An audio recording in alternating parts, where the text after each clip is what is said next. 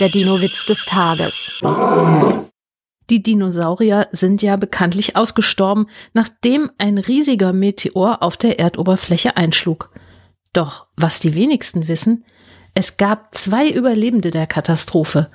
Ein verliebtes Tyrannosaurus-Pärchen, das gemeinsam die Sterne betrachtete und den herannahenden Gesteinsbrocken rechtzeitig sah. Sie konnten sich gerade noch in einem erloschenen Vulkankrater verstecken. Als sie wieder ans Tageslicht kamen, fragt das Männchen hungrig das Weibchen, Hast du was zu essen? Das Weibchen kramt in seiner Handtasche und holt nach einigem Suchen einen Apfel heraus.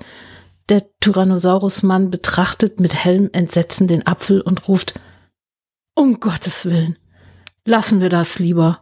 Der Dino-Witz des Tages ist eine Teenager-Sex-Beichte-Produktion aus dem Jahr 2022.